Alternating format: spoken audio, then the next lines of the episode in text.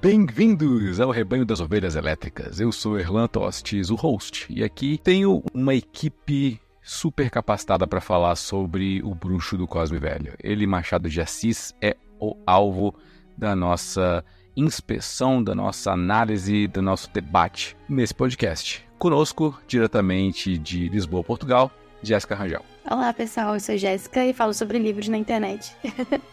e sou uma apaixonada pelo Machado.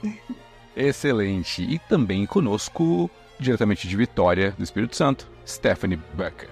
Ei, gente, é um prazer estar aqui. Eu também sou uma apaixonada por Machado, pelo final da minha graduação em letras. Pesquiso Machado e vai ser um prazer falar sobre ele aqui com vocês. Maravilha. Então a gente vai desmistificar a ideia de que Machado é chato, de que não dá para começar a ler por Machado, de que a gente tem que evitar na adolescência, papapi, papapá. Não, tá tudo errado. Machado é maravilhoso, a gente vai provar por A mais B que ele é sim um bastião da literatura brasileira e mundial. Então, sobe a música e a gente vai pro próximo bloco.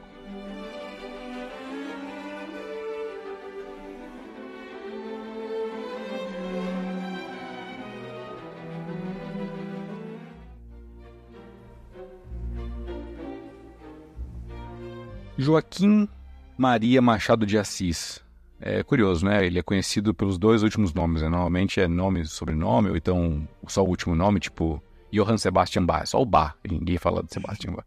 Mas a gente está aqui falando de, uh, do, do, do, Joaquim, né? Do seu Joca. Do Joaquim Machado de Assis, que é um, um, um dos maiores, se não o maior nome no, na literatura brasileira, que desponta no século 19 na virada do século 20, né? Então ele morre em 1908 e vive uma vida inteira praticamente no século 19. Então vive uma sociedade escravocrata, vive uma sociedade desigual, vive transição do império para a república. Então são uh, momentos ali cruciais de efervescência nacional e Machado está ali vivendo uma vida de muita erudição, né? É, na verdade, assim, é absurdo imaginar que alguém, sei lá, ele começa a publicar com, com 17 anos. Alguém tão jovem tem tanta erudição, tanta leitura, tanta vontade de, de saber, né? Acho que é, é, o que, é o que mais chama atenção de cara na vida do Machado. Eu queria saber de vocês, como que foi Vamos começar com a Jéssica. Como foi para você, Jéssica, o primeiro contato com o Machado? Eu sempre fui muito apaixonada por literatura, né? Eu lembro que quando eu entrei no ensino médio e eu vi que eu ia ter as minhas primeiras aulas de literatura, eu fiquei super animada e felizmente tive uma professora incrível, aquela professora que realmente é, desafiava nossa mente, sabe? Desafiava a gente a pensar. E além do, do, do, clichê ali do, do, do, Machado, eu nunca vou esquecer isso, inclusive, que no primeiro dia de aula, ela já chegou assim, falando: olha, a gente fala sobre Dom Casmurro e a gente fala sobre Capitu, se Capitu traiu ou não traiu. Mas vocês já pararam para pensar na pergunta que o livro passa, que a questão não é Capitu, mas quem é o Bentinho? E ela começa a analisar uh, as questões de narrativa, começa a analisar o Bento, começa a analisar. Eu fiquei tão fascinada, então acho que eu já tive uma predisposição para gostar do Machado, porque eu já gostava de literatura, eu já queria gostar do Machado, então eu não passei por aquela fase de. Ai, nossa, que difícil. Quer dizer, eu, eu passei, né? Óbvio que quando eu era mais nova e li Machado pela primeira vez, não foi uh, uma leitura tão natural assim. Mas eu queria gostar. Então, essa minha minha vontade, essa minha predisposição de querer gostar também é o principal, né, para qualquer coisa na vida. E eu lembro até hoje, assim, quando eu leio Machado, eu acho que é um deleite. Eu acho tão delicioso ler aquele tipo de escrita, aquele tipo de fala, assim, no século XIX. Eu acho tão. É realmente muito. Sei lá, muito aprazível, sabe? Eu, eu, eu gosto da sensação, eu gosto de mesmo que eu leia do Casmurro, por exemplo, que a gente pode falar um pouco mais sobre esses pormenores com o passar do episódio. Mesmo que eu leia Dom Casmurro e, e não seja o meu favorito do Machado, eu leio aquilo com, com um prazer tão grande, porque eu acho muito, muito gostoso de ler aquela escrita, sabe? Eu sempre gostei muito do, do de clássicos, então para mim isso vem naturalmente. Vamos assim, esse gosto pelo, pelo clássico vem naturalmente. Mas é isso ali, Dom Casmurro. Depois eu li Memórias Póstumas também, achei super interessante. E eu preciso reler essa é a verdade. Eu preciso reler com minha mente de hoje, porque eu já esqueci de muita coisa. É, e eu gostei muito do Alienista também. Eu gostei muito de como o Machado trabalhou com a loucura, sabe? Os aspectos da loucura. Eu, eu acho que é um tema fascinante. Eu acho que fascina muitas pessoas, né? Eu não sei, eu acho que ele é, ele é um autor que eu tenho orgulho, sabe? Como brasileira, que eu tenho certo orgulho, porque as pessoas os, vamos dizer, pessoas de fora do Brasil que, que realmente se debruçaram para ler sobre Machado, né? Se às vezes você vê um vídeo ou outro de algum estrangeiro lendo, ou até, não sei, Woody Allen, por exemplo, que colocou Memórias Póstumas como um dos favoritos dele, dá um orgulho, porque você pensa, nossa, se ele fosse inglês, talvez já teriam feito várias adaptações e adaptações incríveis. Não que a, a novela que fizeram sobre Dom Casmurro lá da Globo não tenha sido bom, tá? Porque foi incrível. Mas é, você fica, nossa, ele poderia ter alcançado um, um patamar assim. Porque ele, ele ainda. Sei lá, você quer que ele seja mais conhecido, sabe? Você quer que as pessoas conheçam mais a literatura dele, que você fica, não, seria o mesmo nível que os autores europeus e você quer, sabe, dar vontade de andar com uma blusa e falar assim, nossa, Machado, eu que tô aqui em Portugal, quero que todo, todas as pessoas leiam Machado. Porque dá um orgulho, sabe, da literatura brasileira. Então, nesse sentido, eu sinto essa, essa sensação de orgulho. E é isso, eu acho Machado. É, eu, eu gosto de conhecer diferentes facetas de Machado também. Eu li alguns livros de crônicas dele.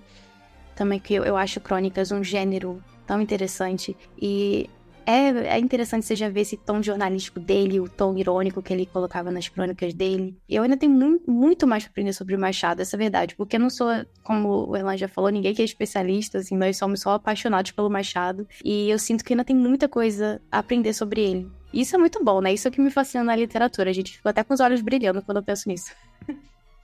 E para ti, Stephanie, como foi esse primeiro contato? A história da Jéssica com o Machado é bem legal, né? ela conheceu na escola. Eu não tive é, contato com literatura praticamente nenhuma na escola. Eu sempre li por conta própria mesmo. Eu conheci Machado, sei lá, em 2017, faz pouco tempo até, se pode dizer. Tenho 24 anos, eu conheci ele tardiamente. Ele não me foi apresentado, eu até acho bom que ele não tenha sido apresentado na escola, porque são poucos os professores como o da Jéssica que conseguem colocar Machado na nossa vida sem acabar com a experiência. Então, até agradeço eu não ter tido contato com o Machado na escola, porque talvez tivesse corrompido, né, a minha relação com ele. Mas eu conheci por conta própria, eu estava naquela época de, de ler o máximo possível, de Sabe quando você chega naquele momento da sua vida que você quer ler todos os clássicos, os canônicos, os grandes nomes da literatura? Eu cheguei nessa fase, depois de ter lido é, alguns poucos clássicos da infância e tudo mais, e lido muitos Nicholas Sparks na vida, cheguei um momento em que eu precisava ler bons livros, né? E foi aí que eu conheci Machado, li Dom pela primeira vez. Já conhecia a polêmica, eu lembro que eu vi uma novela que falava sobre a polêmica de, de Machado, ah, Bentinho, é, a Capitão traiu, não traiu e tudo mais. Só que também não foi isso que me pegou, não. Mesmo nessa primeira leitura, é, foram outras questões que, que me pegaram em Machado.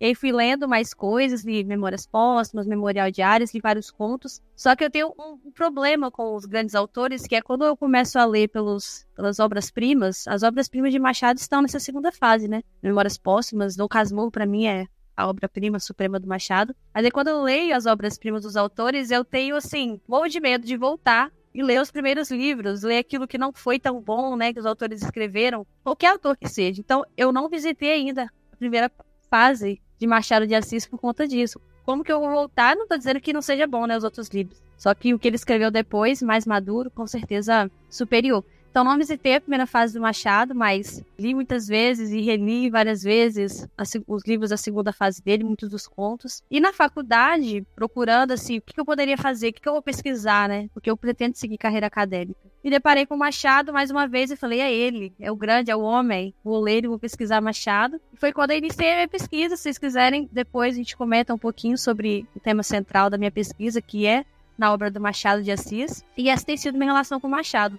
Antes era uma relação por puro prazer, né? Lia somente porque eu gostava, me deleitava, e agora também virou uma questão acadêmica. Estou levando o Machado de Assis para minha carreira acadêmica. Maravilha. A gente vai com certeza falar um pouquinho dessa sua pesquisa acadêmica, mas enquanto isso a gente pode falar um pouquinho sobre nossas preferências. Você citou agora você focou mais na segunda fase do, do Machado, e enfim, a Jéssica também citou algumas obras preferidas, mas aliás, eu vou compartilhar a minha experiência, né? Eu tive a primeira experiência na escola também, não foi muito boa, é, também com Dom Casmurro. Acho que a gente também não está preparado, é, enquanto adolescente, que não é acostumado à leitura, à literatura, sei lá, lá para sétimo ano, oitavo ano, a um tipo de, de contato anacrônico com a língua portuguesa. Porque algumas das palavras, dos adjetivos principalmente que o Machado usa, não são de uso corrente. Então a gente, ah, por exemplo, hoje até que eu consigo identificar melhor, claro com a, com a bagagem literária, mas um, adolescente, pré-adolescente, ter contato com um surgismundo colérico,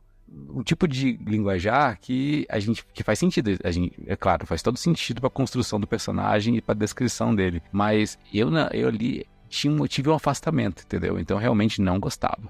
Não gostava. Eu ali acho que eu li Memorial de Aires e Dom Casmurro. Foi o único contato que eu tive que era leitura obrigatória na escola. Então a gente tinha que fazer resenha e acabou, né? Entregar o trabalho. Então você tira os seis ali, seis e meio, acabou, né? E tá, tá resolvido. Só voltei a ter contato com a literatura machadiana na época da faculdade. Faz, foi, foi Stephanie que falou, não vou lembrar agora, que tem uma fase que a gente quer ler os clássicos todos e quer botar em dia. Sim. É, comigo foi assim, eu, eu fiz faculdade de, de, tecnologia da informação, né? Eu fiz sistemas de informação. Mas eu ia para a biblioteca e a biblioteca da faculdade era muito grande, tinha, tinha um acervo muito grande de livros. Aí eu fiquei vendo lá, eu comecei a ver os livros que eu sabia que eram influências para a galera que eu gostava de ler, enfim, dos diretores que eu gostava de assistir de filmes e tal. É, então eu comecei a ler, sei lá, Médico Monstro, Doutor Negro Outras Histórias, Sherlock Holmes, uh, o Retrato de Dorian Gray, essas literatura estrangeira, né? Comecei a ler. E aí tinha, logo do lado, tinha a seção de literatura nacional, lotado de Machado de Assis. E eu, caramba, tem tem muito livro, né? E o primeiro que eu peguei foi o Alienista. E ali foi paixão à primeira vista. É maravilhoso. A forma de como é escrita, a ironia. Acho que a ironia realmente é a palavra que é chave para se entender Machado de Assis e para se apreciar Machado de Assis. As linguagens que são. Tem, tem uma hora no, no Memórias Póstumas que ele fala assim: hipocondríacos que me perdoem, mas a vida é um doce, algo assim. Sabe? Mas é um morto que tá falando que a vida é um doce, entendeu? Esse, esse tipo de, de, de paradoxo, é, dessas antíteses que são colocadas, são muito legais. É, enfim, então fui, fui lendo, acho que eu li, devo ter lido umas 10 obras do Machado ali. Tinha um livro de contos selecionados do Machado também que eu li. Então eu gostei muito dessa época. Mas também ficou por isso mesmo, entendeu? Isso eu tô falando 2009 só para datar. Então fez sei lá, 14 anos que eu não leio Machado de Assis, mas eu li bastante num período da minha vida, que eu gostei muito. Mas eu acho que uma leitura mais madura, eu, eu, gostaria até de reler atualmente, sabe? Faz muito tempo que eu não leio. É uma leitura mais madura faz totalmente diferença. É, então, o que vocês acham dessa ideia de que há esse distanciamento do infanto juvenil, a, a, criança é obrigada, minha filha daqui a dois anos vai ser obrigada a ler Machado de Assis. Então, já estou empurrando para ela agora. Então, como como que vocês acham que uma, um pré-adolescente, ainda no período de formação intelectual e, e enfim, cognitivo, é, para ter contato com obras tão distantes do nosso convívio social? É, a gente trabalha muito isso, né? Porque eu faço licenciatura em letras, então, além da questão do, dos estudos literários e linguísticos, a gente tenta entender como ensinar em literatura e como ensinar português para os alunos. E a gente sempre fica nesse impasse, como apresentar para os alunos grandes nomes, né? Como Machado de Assis. Eu acredito, e aí assim, uma percepção de uma reunião de, de estudos e também de questões particulares, que o que nos distancia de Machado não é somente a questão português, é, que mudou bastante, que o Machado escreve de uma forma que a gente não escreve hoje, e uma forma que a gente não fala, né? Escrita e fala completamente diferente. Acredito que não é só isso. Quando a gente adentra no romance do Machado de Assis, o Memórias Póstumas, a gente está lidando também com complexidades humanas que, é, pra, que vindo junto com essa bagagem da linguagem, é, do contexto histórico que às vezes alguns não são familiarizados, acaba tornando tudo aquilo muito de. Só que o Machado de Assis tem textos mais curtos, como os contos, que eu acredito que seriam boas portas assim de entrada, uma boa porta de entrada para alunos do ensino médio, vamos dizer assim, ensino fundamental, assim, na minha humilde opinião, Dá para esperar um pouquinho, dá para ler outros tipos de literatura, tem literatura boa que é mais acessível para esses alunos mais jovens. Mas falando de ensino médio, tem muito conto do Machado que os alunos podem se deliciar sem precisar ficar pensando, meu Deus, que autor difícil de entender, sabe? Acho que o problema maior é esse, é você já enfiar na, na mão do aluno Memórias Póstumas de Brás Cubas, um livro escrito por um cara que está morto, cheio de questões humanas complexas e querer que eles entendam, querer que eles leiam, resenhem, sabe? Acho que um dos grandes problemas está aí. começar devagar. Tem muito conto, tem muito texto do Machado fácil de acessar e que talvez sirva pelo menos para quebrar aquele vidro. Olha, Machado de Assis não é tão difícil como a gente está pensando.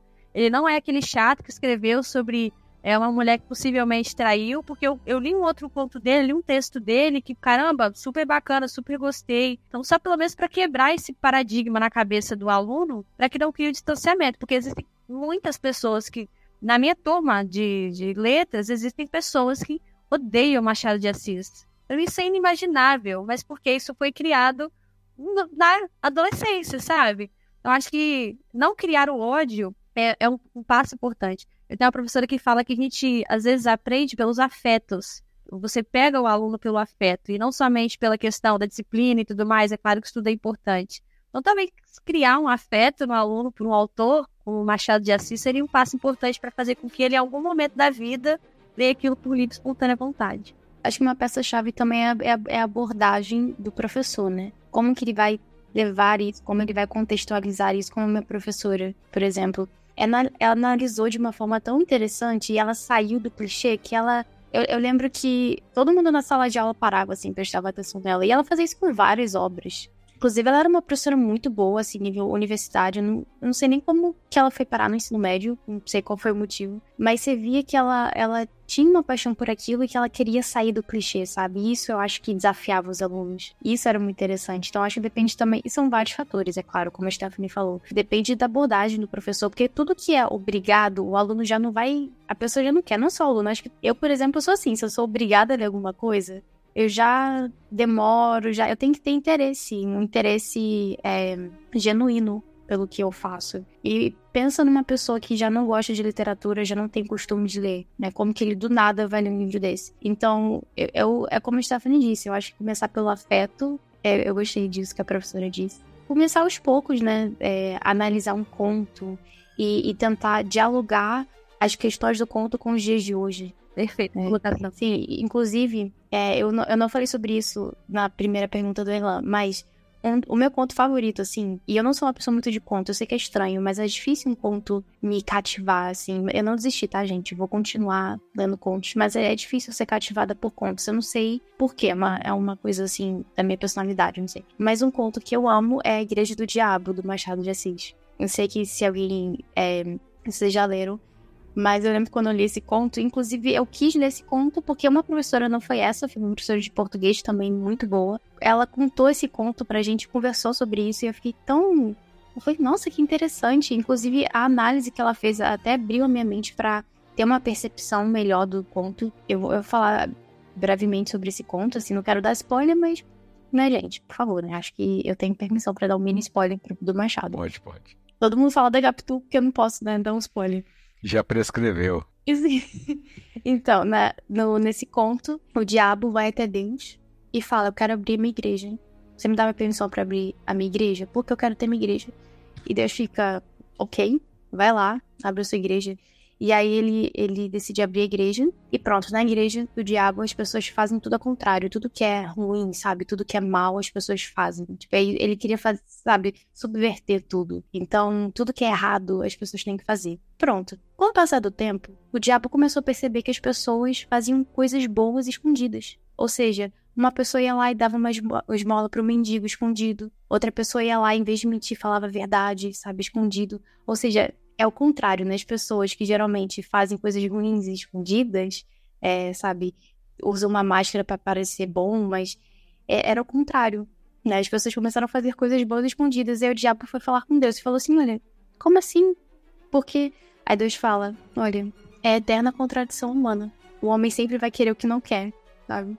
E olha que interessante você pegar um conto desse e analisar esses pormenores e tentar criar esse diálogo com os dias de hoje. Você analisa uma complexidade do ser humano, essa, essa questão do ser humano sempre querer o que não quer, e como você pode analisar isso? Não sei, é pensar, por exemplo, em questões de redes sociais. Parece agora nada a ver, né? Eu tô aqui só é, fazendo, dando um exemplo mas é criar esse diálogo, porque é, são questões atemporais. O clássico é um clássico porque ele toca em questões universais e atemporais. Então, eu acho que você, com essa perspectiva, como a Stephanie falou também, de, de começar aos poucos, ler um conto, e analisar, criar esse diálogo para contextualizar também para o aluno perceber que não é uma coisa tão distante assim. Em vez de criar esse distanciamento, mas achar formas de, de se aproximar, sabe, do aluno perceber o que, que eu tenho de, de comum com essa literatura, sabe? E eu sei que é um desafio, a gente fala assim, mas é um desafio, gente. É um desafio trabalhar com adolescentes, é um desafio ensinar algo que às vezes que você ama e outra pessoa não. É um desafio. Mas é isso, a Stephanie deve saber mais sobre isso, né?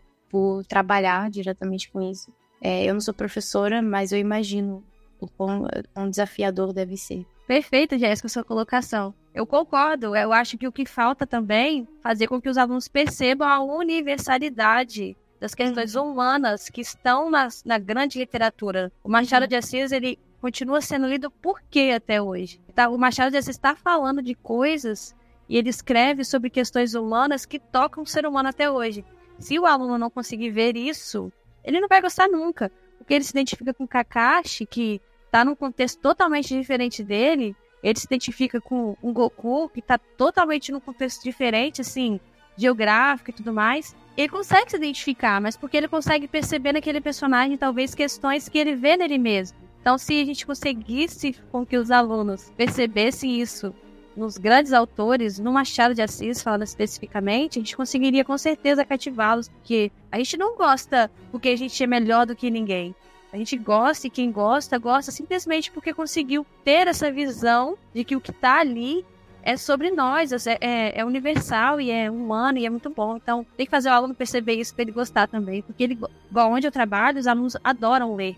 Eles leem muito. Só que são poucos os que leem realmente boa literatura, vou colocar dessa forma. A maioria está lendo realmente literatura é, algumas fantasias escritas com receita pronta, romances escritos com receita pronta e tudo mais. Então, eles, eles têm o foco para ler, eles têm o tempo para isso, só falta eles perceber que existe literatura muito boa no cânone, que eles não só não estão vendo. Cabe ao professor, né, os pais, fazer essa mediação. Mas perfeito sua colocação, é a aproximação com, com o nosso tempo e com a nossa humanidade.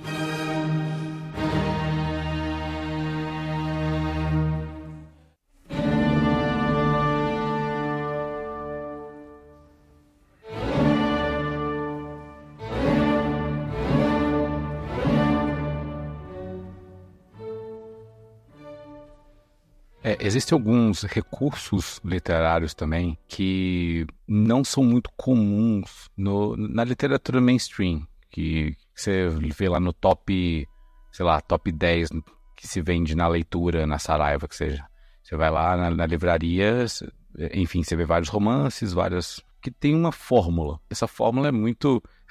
Acho que a Stephanie citou o Nicholas Sparks, né? Tem uma, tem uma fórmula. E você, o, o, John Green usa muito isso, né? É, é, esse tipo de é, diálogos curtos, é, é pseudo-profundos, mas com um, uma, uma roupagem muito jovem, então realmente te, te pega. E, e, e, também com te, temas é, muito em alta no debate social. Mas quando se usa uma, alguns recursos mais rebuscados, como o, a, a ironia, uma, uma, linguagem mais sarcástica, mais ácida, ou como o Drummond fala, uma gota de ácido. Falta, às vezes, uma referência para essa galera que começou a ler agora, entendeu? Tipo um Oscar Wilde, George Orwell, próprio Machado, Kafka. Jane Austen, pode pegar Jane, Jane também, tem um, tem um tipo de, de uso desse tipo de, de linguagem. Ótima para entrada de clássicos, eu acho ela ótimo para começar a ler. Eu comecei a ler os clássicos com a Jane Austen. Eu também. Orgulho e Preconceito, cara. É um, é um livro, assim, todo mundo, todo mundo gosta. É, mas eu acho que é isso, uma questão de, de ter a referência, né? Ter, uhum. ter um, uma pessoa ali. Porque nem todo mundo tem isso, né? Sim, sim. Se você não tem uma bagagem, você, por exemplo, eu, eu, pelo menos acho muito parecida a escrita dos romances do Machado com dos do Dostoiévski, por exemplo. É claro, uhum. tem suas diferenças culturais gritantes, mas no frigir dos ovos você tem personagens melancólicos, às vezes paranoicos, rodeados por situações absurdas e que cujo conflito era muito simples e às vezes resolvido com um simples diálogo, mas tudo se passa dentro da cabeça dos personagens. E o grande conflito é, o, é essa introspecção, é o Raskolnikov poderia ter resolvido isso muito fácil lá no Crime e Castigo, os Karamazov também, o Bentinho também poderia ter resolvido na cabeça dele Sabe, as coisas poderiam ser resolvidas facilmente e eles vão complicando. Kafka também usa muito isso. Só que usa o contrário, né? As coisas são simples e escalam de uma forma absurda e o protagonista não entende. Mas aqui em, em Machado, eu, eu, eu, acho maravilhosa a, a, escrita dele, a descrição de cena, a, a direção do.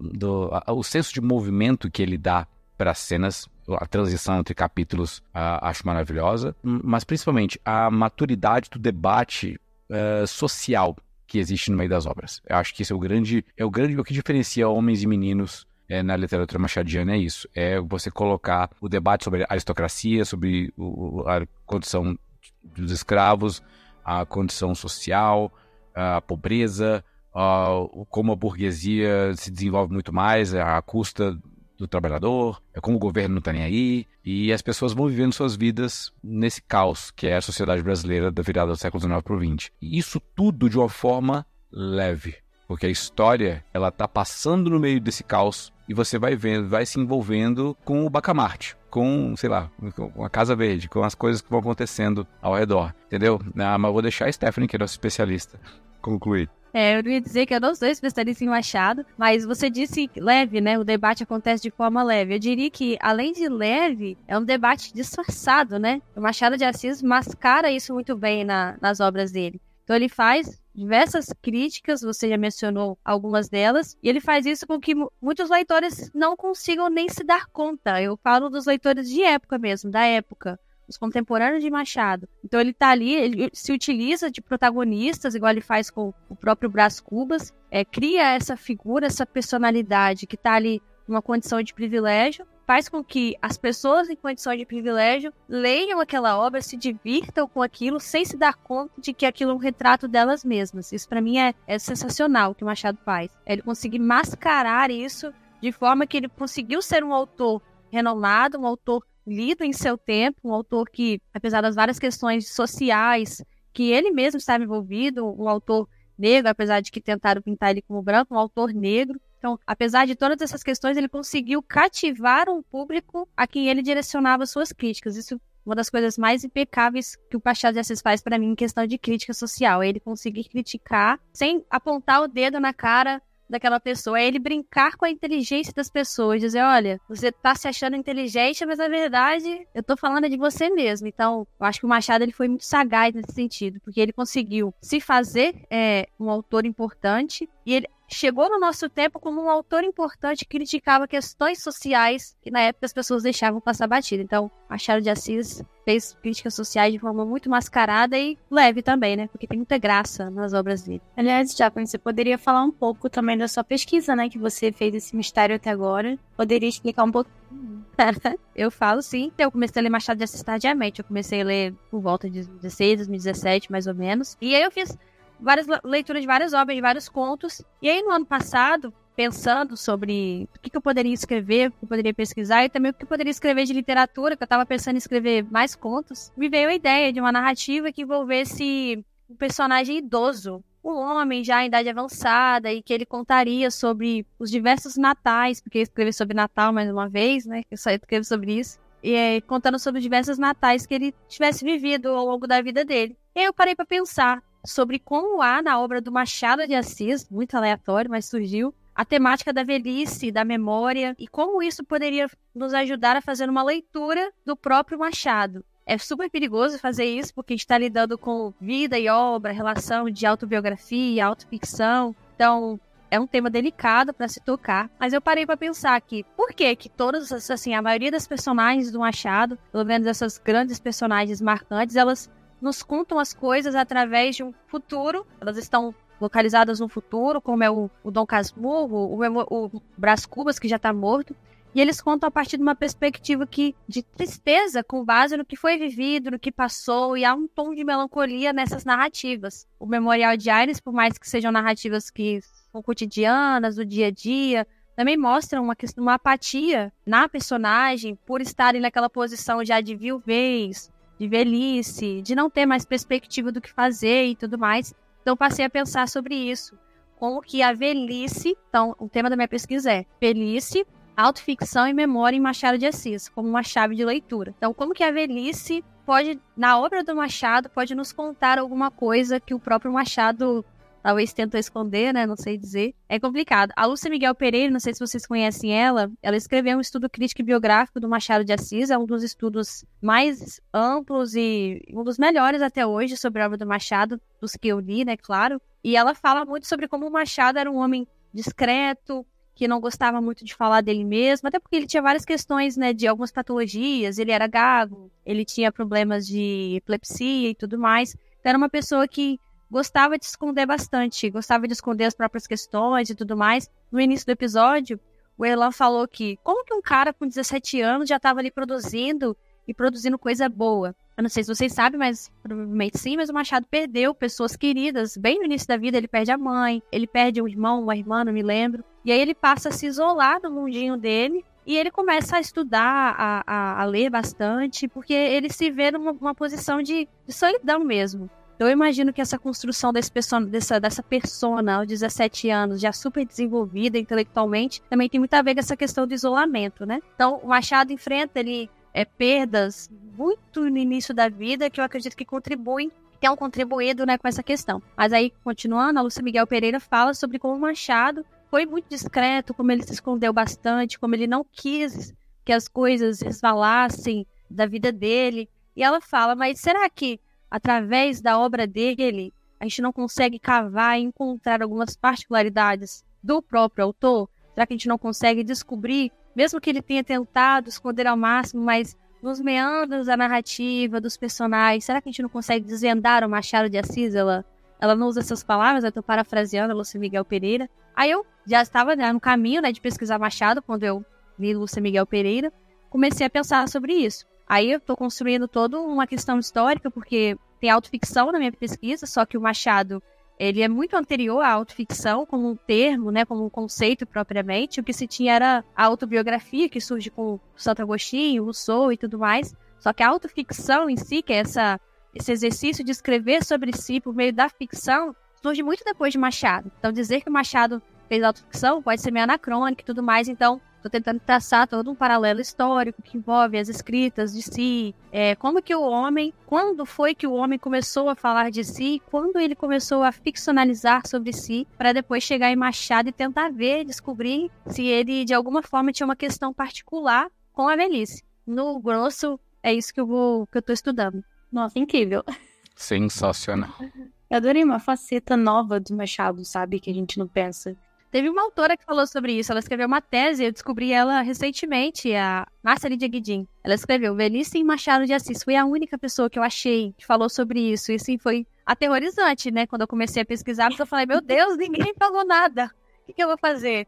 Aí ela, ela escreveu essa. Era uma tese de doutorado, foi em 1998 ou, ou 99, foi na USP. Foi a única pessoa que falou. Se vocês quiserem, super indico a obra dela. Vocês acham por 20 reais em qualquer dessas lojinhas, tipo, virtuais de livros usados. Vocês conseguem.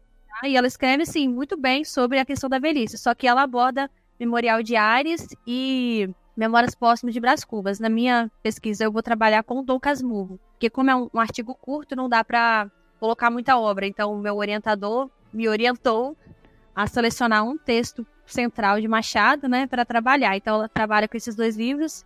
Diferente dela, eu vou trabalhar com o Dom Casmurro. É, Stephanie, eu ia até perguntar, porque eu não li Memorial de Ares, então eu acredito que essa questão da autoficção, esse é o livro que mais se enquadra, né? Mais se enquadra nessa questão. Dizem, dizem que sim. Tem até uma questão com o próprio título do livro, né? O Memorial de Ares, eles falam que tem a, a inicial do Machado, né? Machado de Assis, no próprio título. É como se o Machado, e algumas pessoas dizem, alguns pesquisadores, que o Machado queria é, deixar naquela obra como se fosse o seu legado final, dizendo algumas questões particulares, porque em cartas, é, ali no final, no, nos, nos últimos anos de vida do Machado, até no último ano, que é quando ele publica o Memorial de Ares, ele tinha uma preocupação absurda com o legado que ele deixaria. Uhum. Então ele escreve carta para alguns am amigos dele falando: "Meu Deus, eu publiquei Memorial de Ares porque quando ele publica Memorial de Ares, a crítica fica em silêncio sobre até então tudo que ele escrevia era muito debatido, muito falado. Só que Memorial de Ares, você já leram essa obra, Memorial de Ares? Sim, sim. Eu ainda não.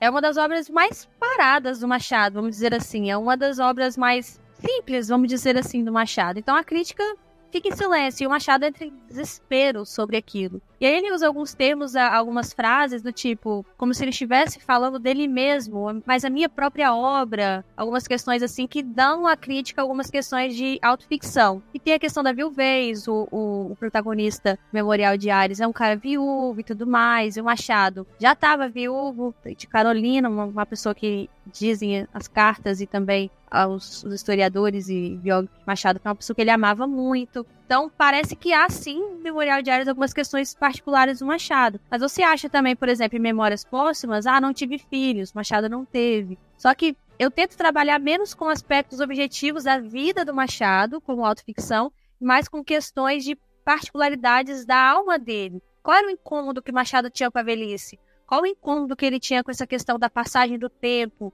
é, então, não é se ele deixou de ter filhos, se ele gostava da mulher, se ele teve, é, se ele traiu, se ele deixou de trair, se é onde ele morava. Porque isso a gente vai encontrar em todos os autores, porque a gente tem dificuldade de escrever sobre coisas que a gente não conhece, né? Então, você vai ver vários autores que escreveram sobre autoras que, sei lá, não tiveram filhos e que também não tiveram.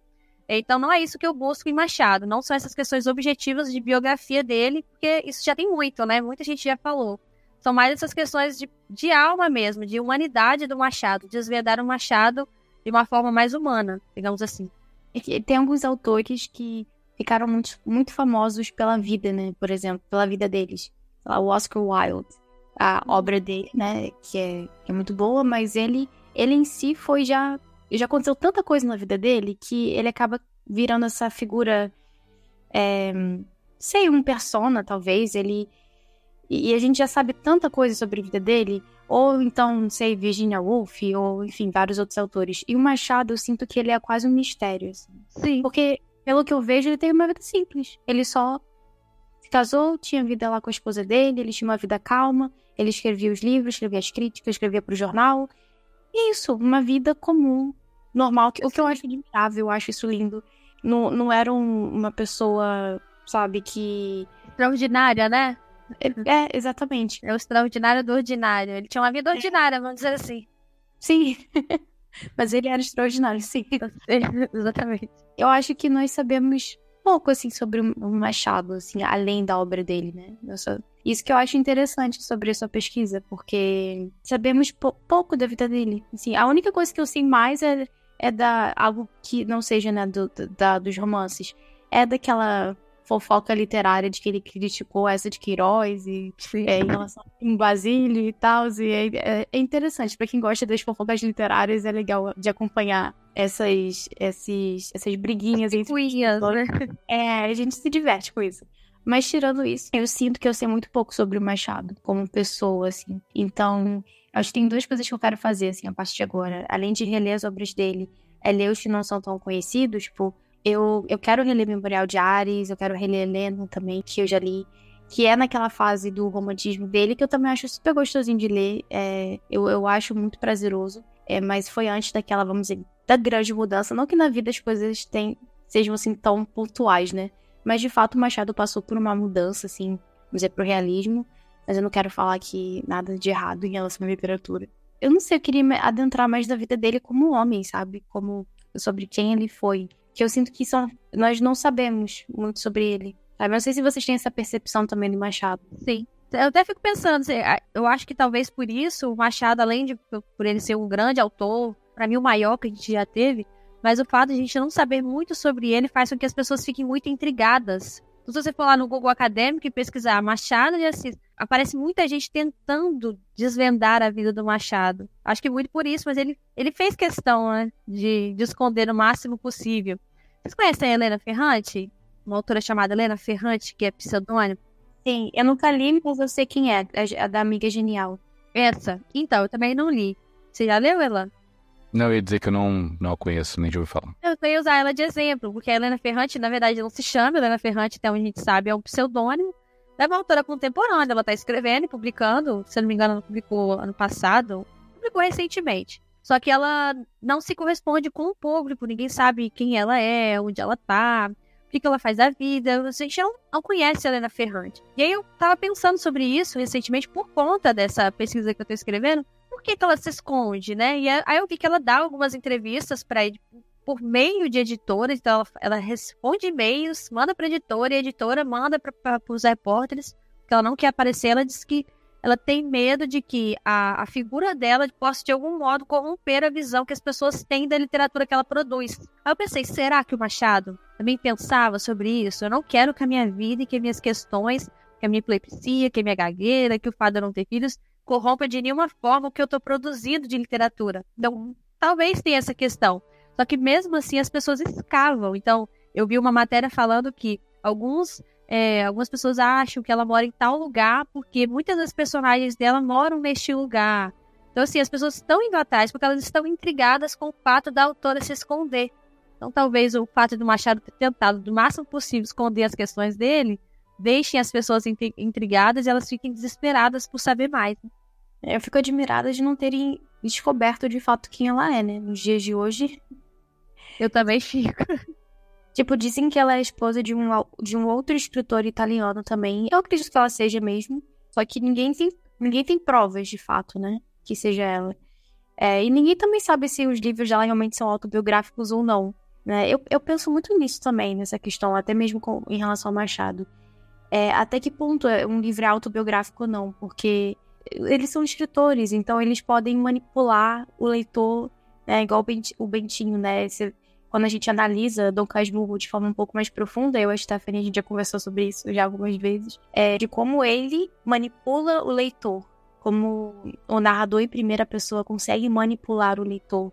isso são questões que o leitor atento, o leitor né, que vai ler de forma um pouco mais crítica, ele consegue perceber esses pormenores na, na leitura. E eu penso assim, nossa, até que ponto isso é autobiográfico mesmo ou não? Às vezes às vezes a gente fala de uma frase ali e fica assim, nossa, isso aqui deve ter sido autobiográfico. E não necessariamente, às vezes o autor nem pensou nisso, nem pensou nessa questão. Eu não sei se vocês estão acompanhando o meu, o meu raciocínio, mas. Sim, é, é, difícil estabelecer a linha entre o que é autobiográfico e o que não é.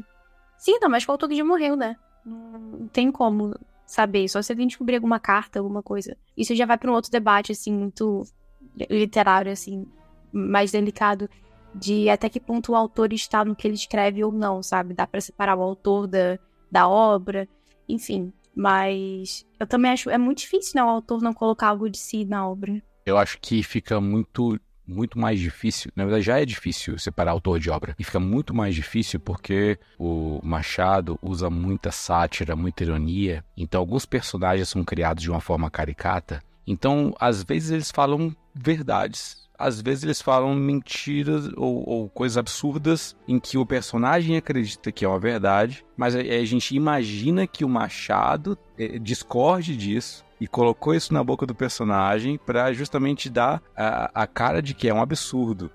Aí fica sempre a dúvida, né? Será que, o que, ele realmente acha? O que, o Machado acha? Então, por exemplo, no Memórias Póstumas, o, o Cubas ele diz que a mai, uma das, é? a única coisa boa, a única, a única virtude que ele teve em vida foi não ter filhos. Foi não ter deixado filhos. Olha, a, eu percebo que nisso o Machado tenha pensado que ele, ele não tinha filhos, né, morreu sem ter filhos, e talvez seja uma tristeza para ele, talvez seja um, um, pesar ou algo que ele queria, algo que ele valorizava, né? E ele coloca no, na boca de um personagem que é um crápula, que é um aristocrata, um filhinho de papai mimado, que só queria ser um bom vivan, um burguês safado, ele queria é, colocar essa frase, não ter filhos é uma virtude, na boca do cara, justamente como um, um oposto do que o Machado realmente achava. Bom, é, é, de novo, é, é só uma conjectura, né? Tô aqui imaginando que seja isso. Enfim, vários outros personagens. Nos personagens extremos fica fácil. Agora, nos que são tons de cinza, você não sabe se o Machado realmente achava que ele estava colocando ali na boca dos personagens, né? Enfim, não sei. Por exemplo, a questão religiosa. O Machado coloca. Ele toca em temas profundos. Em alguns pontos, ele faz críticas à, à estrutura dos dogmas e conceitos tradicionais é, católicos, principalmente. Ele chega ao ponto, acho que no Quincas Boba, ele fala. Eu não, eu não vou lembrar agora qual é o livro. Mas tem, um, tem, tem uma discussão, acho que tem, tem um padre, um padre Dutra, ele tá onde? Não vou lembrar. Ele tá no Dom, Dom Casmurro mesmo, tá não? Acho que é. Não lembro. Enfim, ele põe em dúvida se ele realmente faz o que faz, se ele é um exemplo de virtude.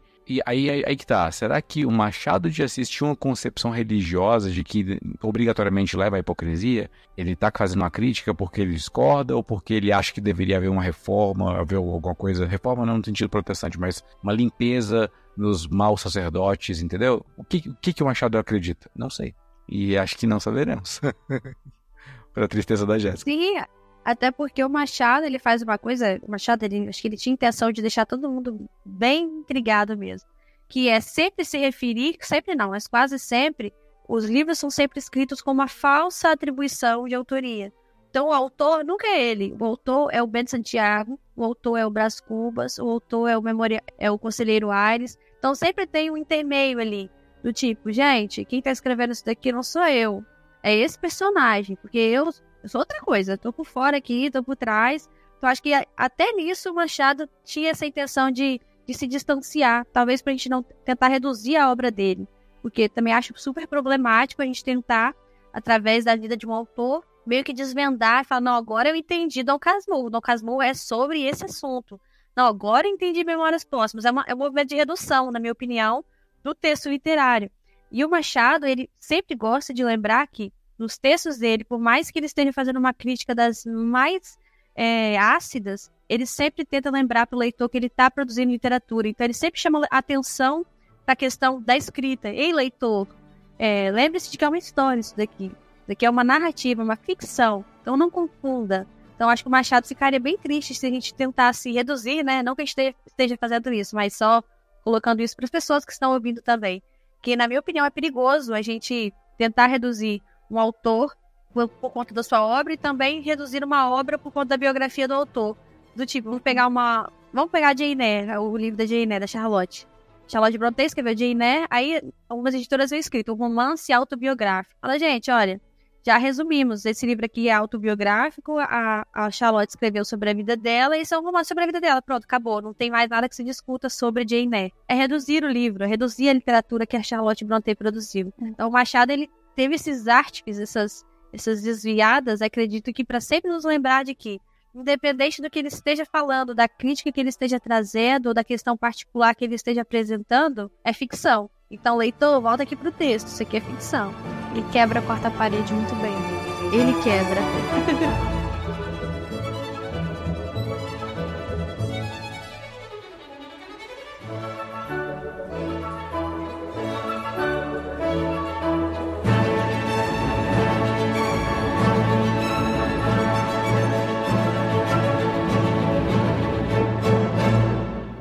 Eu que sou uma pessoa muito apaixonada por cinema, eu sempre imagino como seria uma adaptação, sabe, de alguns livros, uma adaptação de Brás Cubas.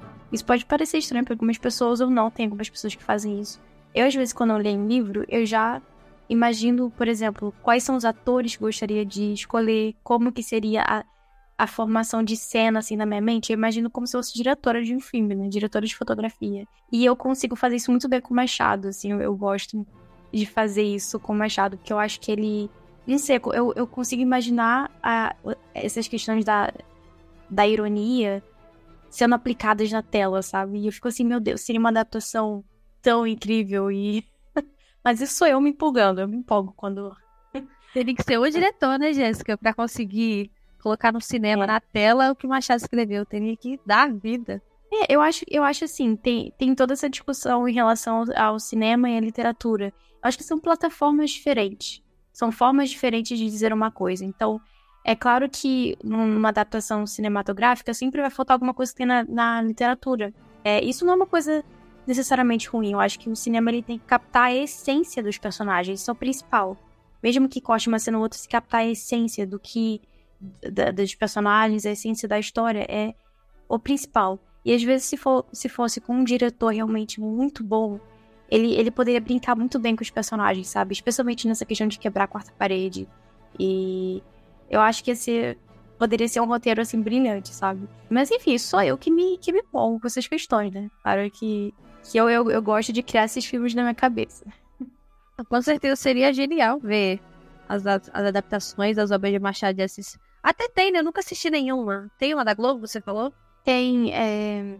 Eu acho que é a mais famosa, né? Que toca aquela música da banda Beirute, aquela atriz que ela ficou muito boa como Capitu, inclusive. Eu só não lembro agora se o nome é Capitu ou se é. É, o nome é Capitu. É de 2008. Eu nunca assisti, eu também às vezes imagino. Eu não sou tão ficcionada por cinema quanto você. Você é a pessoa mais aficionada por cinema que eu conheço. É. é você, minha irmã e minha namorada, as três pessoas que eu conheço que são mais aficionadas. Mas eu também é tento imaginar às vezes.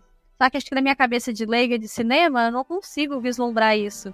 Talvez você, que é uma pessoa que. Jéssica me indicou vários filmes, gente, de vários. Todos que ela me indicou até hoje eu gostei. Então talvez você que tem um conhecimento melhor de cinema, tenha uma, consiga visualizar isso melhor. Eu tenho dificuldade, eu não consigo ver como que iria pro cinema essa narrativa de diálogo com o leitor, sabe? E na minha cabeça, se você coloca no cinema sem isso, você perde completamente a essência do, do livro. Mas aí você já me contou aí que no cinema o que deve ser captado é a essência da personagem, né?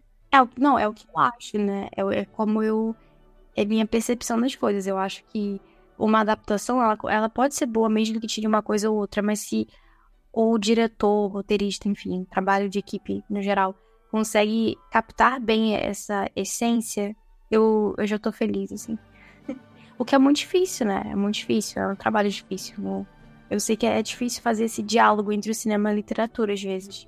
Sim, é, mas às vezes eu acho que a galera pega pesado, do tipo, ah, mas faltou tal cena. Mas calma, gente, o livro tem mil páginas, o, o Conde de Monte Cristo tem mais de mil páginas. Como que vai caber isso em, sei lá, duas horas de filme? Seja generoso com o cara do cinema. Tem uma adaptação do, do Memórias Póstumas de 2001 com o Reginaldo Faria. Ah, eu vi esse também, mas eu não lembro. Eu achei um pouco fora. É, é porque, assim, tem alguns elementos estéticos, linguísticos, é, que não cabem, sabe? O, o Machado trabalha muito com, com ideias absurdas. Então, o, o, o Brás Cubas está lá falando que antes dele nascer, ele era um livro, ele era o, o, a suma teológica do, do Tomás de Aquino, sabe? E no filme colocam a cara. Colocam, parece uma cena de teatro, assim, uma, uma caixa gigante que era para ser o livro, com a cara dele, com os bracinhos para fora, e aparece lá o, ele sendo um livro com uns detalhes dourados em acabamento marroquino. Isso faz sentido para uma coisa absurda na estética da linguagem da literatura do, do Machado. Aí ele fala que ele também era um era chinês, falando mandarim, e, e finalmente eu nasci. Aí mostra o nascimento. Então, assim, me, me parece que quando, como são elementos mídias diferentes, a gente está falando da mídia literária, mídia escrita, textual, é, em que a gente, a única coisa, a única parte visual que a gente tem é a imaginação do autor. A gente lê, a, a, perdão, a imaginação do leitor. Então, quando eu falo, ah, existe uma parede verde, é, o leitor, cada leitor vai ter um tom de verde diferente e aqueles que são daltônicos não nem sabe direito como é o verde conforme a paleta de cores, né? Então, assim, são elementos subjetivos, né? Quando um diretor propõe fazer uma adaptação e transpor uma mídia textual para uma mídia audiovisual, algumas nuances têm que ser alteradas, entendeu? E fazer o ipsis literis, como foi, me parece que houve um respeito muito grande pela obra do Machado, mas que gerou um filme chato, sem graça, sem nada, entendeu? Pelo menos para mim. Entendeu? Para mim, as adaptações precisam acontecer, entendeu? Algumas coisas precisam ter nuances, citações, referências apenas e não jogar. Existe muito mais mérito no que não se mostra do que no, daquilo que se mostra.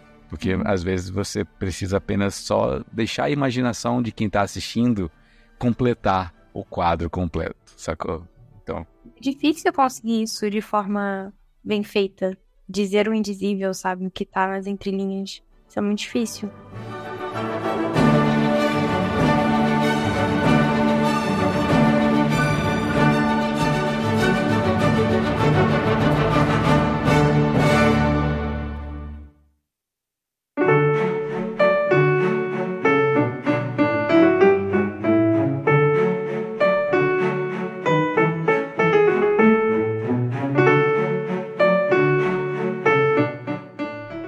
A gente pode se considerar privilegiado por ter passado aqui uma hora e pouco conversando sobre um dos maiores autores, se não o maior autor da literatura brasileira. Então fica, vamos deixar aqui algumas recomendações para os ouvintes e ter um primeiro contato ou até um contato mais aprofundado. Eu vou começar com um conto dele que eu achei ele sensacional. Ele se chama Na Arca. É um conto, não vou, não vou saber aqui de quando ele é, nem de que fase. Isso sei que é uma coisa tão abissal. Ele pega a história de Gênesis e Noé e, e seus filhos na arca, seus filhos, esposa e animais na arca, e ele complementa, ele cria os cenários posteriores ao dilúvio. Com as águas abaixando, a arca atraca, eles descem, começa ali uma discussão entre os três filhos, entre Sem, Cã e Jafé, sobre território, porque se eles são os habitantes de uma terra nova, ou finalmente da, da terra que existia, mas agora sem mais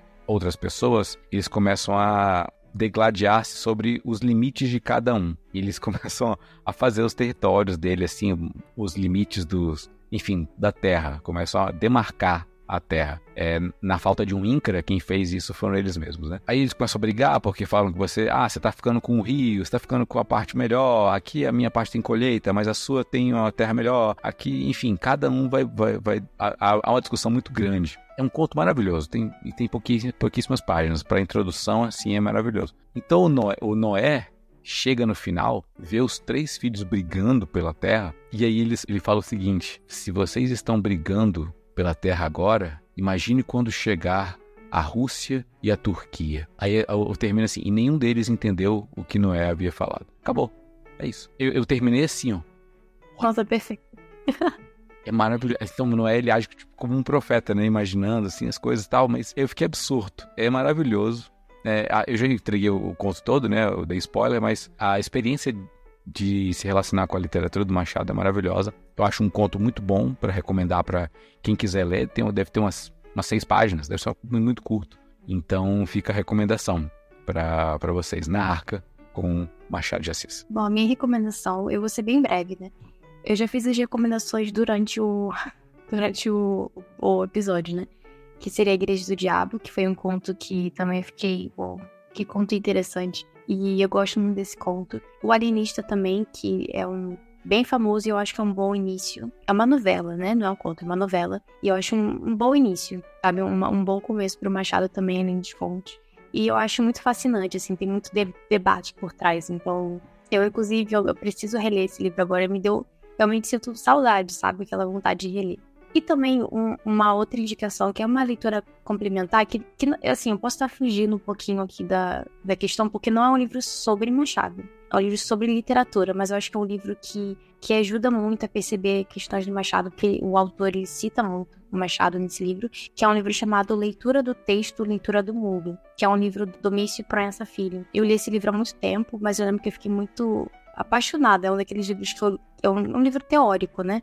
Mas é um livro muito simples de ler, muito fácil. O autor ele é muito didático. Ele explica questões básicas sobre literatura e ele analisa assim. E, e é tudo é um, é um ótimo livro para quem quer começar, né? Para quem não é um livro muito aprofundado, é um ótimo livro introdutório sobre questões de literatura. E ele fala sobre questões da narrativa do Machado, não só do Machado, mas de outros autores. Mas como é um livro escrito por um brasileiro, então ele fala é muito da língua portuguesa, né? Então é um livro que não é muito conhecido, não vejo muitas pessoas falarem sobre esse livro, até no meio. Eu, eu, não faço letras atualmente, tá? Mas eu já fiz por um tempo, não terminei, mas eu já fiz. E naquela época eu também não vi as pessoas falarem desse livro. Então, é um livro muito. uma leitura muito fluida, sabe? E pode a, abrir a nossa mente sobre como ler um pouco melhor Machado. Isso não tem, não tem fórmula, né? Mas às vezes a gente precisa de uma, de uma ajuda, de um pontapé aí. Então, eu acho que é uma ótima leitura complementar. E é isso, são minhas indicações de hoje. E eu passo aí pra Stephanie. Esse livro que você indicou, Jéssica, é muito bom. Eu comprei por sua causa, você lembra, né? Eu li metade dele. E realmente é um bom livro para quem quer começar a desvendar. Livros para quem quer começar a ler sobre livros e sobre literatura, como ler melhor e tudo mais. Então, se você que está escutando tem o costume de ler só ficção, é um bom ponto de partida, realmente. Esse livro é muito legal. Vou terminar de ler, inclusive. É, as minhas indicações, a gente indicou bastante ficção do Machado. Acho que a galera conhece muito. Vou dar algumas recomendações para vocês que têm interesse em conhecer um pouco mais da biografia ou mesmo de outras questões envolvendo Machado, textos teóricos de Machado. Um deles é a Introdução ao Machado de Assis, do Barreto Filho. É um, um livro que tem vários ensaios, além desse ensaio principal, sobre Machado de Assis, bem introdutório, apesar de, de denso, ele é bem introdutório. Ele tem outros ensaios também sobre outros textos, sobre outros autores, então fica de recomendação. Dá para comprar na Amazon, tá num precinho bom. Outra recomendação é a, a biografia Estudo Crítico e Biográfico da Lúcia Miguel Pereira, é Machado de Assis, Estudo Crítico e Biográfico. Infelizmente é um livro caríssimo para adquirir, eu não consegui adquirir, eu, eu comprei mesmo, foi um e-book. Na verdade, uma, uma, amiga minha tinha esse e-book, ela estudava Machado de Assis também, e ela me mandou esse e-book. Mas é um livro muito caro, é um achado, assim, se vocês acharem num sebo, é um grande achado, é um livro caro, mas é um livro muito bom para quem quer começar a leitura de Machado de Assis, conhecer um pouco mais a biografia dele. E uma outra recomendação, se não me engano, é uma tese que fala bastante das cartas do Machado. O nome da tese é Retórica, Roda de Compadres, Solidão e Achaques da Velhice, o Machado de Assis de, das Cartas. É do Toniel Machado Silva. É um, assim, um texto maravilhoso que é, desvenda carta por carta, não todas, né? Que o Machado tem um arsenal de cartas gigantesco mas desvenda algumas questões que aparecem bastante nas cartas do Machado, que é para quem tem interesse em conhecer. E tem o S na Periferia do Capitalismo, do Roberto Schwartz, também, que é um livro que fala sobre questões sociais na obra do Machado. Ele desvenda mais, vai mais por esse caminho. Também fica de recomendação para vocês. E Dom Casmurro, gente. Leia o Dom Casmurro, por favor. Maravilha, gente. Foi um prazer estar com vocês, Stephanie e Jéssica. Acho que a gente prestou uma grande homenagem para o Machado, patrono da nossa da nossa literatura, primeiro presidente da Academia Brasileira de Letras e um ícone da literatura negra também, né? Uma pessoa que tem uma representatividade colossal. Não faz feio ante a literatura mundial. Ele é para mim um grande nome da literatura de todos os tempos. Fica aí para a recomendação para você ouvinte do Ovelhas que Machado é bom e o que é bom a gente gosta, a gente recomenda. Fiquem à vontade para nos seguir nas redes sociais, arroba ovelhas elétricas. Na verdade, põe ovelhas elétricas lá, vocês já vão achar. Vou colocar aqui o arroba da, das meninas, da Stephanie e da Jéssica, para que vocês também acompanhem o trabalho delas nas redes sociais. Vocês têm uma mensagem final para os nossos ouvintes, para a gente despedir? Dei o Machado de Assis. Não tenham medo de, de explorar a literatura boa, de explorar os clássicos. É algo que pode ser transformador. É isso. E agradecer por estar aqui. Foi um prazer. E tá incrível, eu amei. O prazer foi todo nosso. Então, daqui a um mês a gente volta com mais ovelhas elétricas. Tchau, tchau.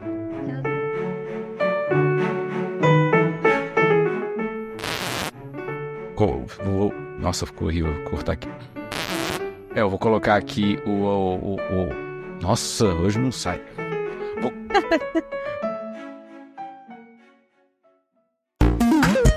Esse podcast foi editado por R2 Edições.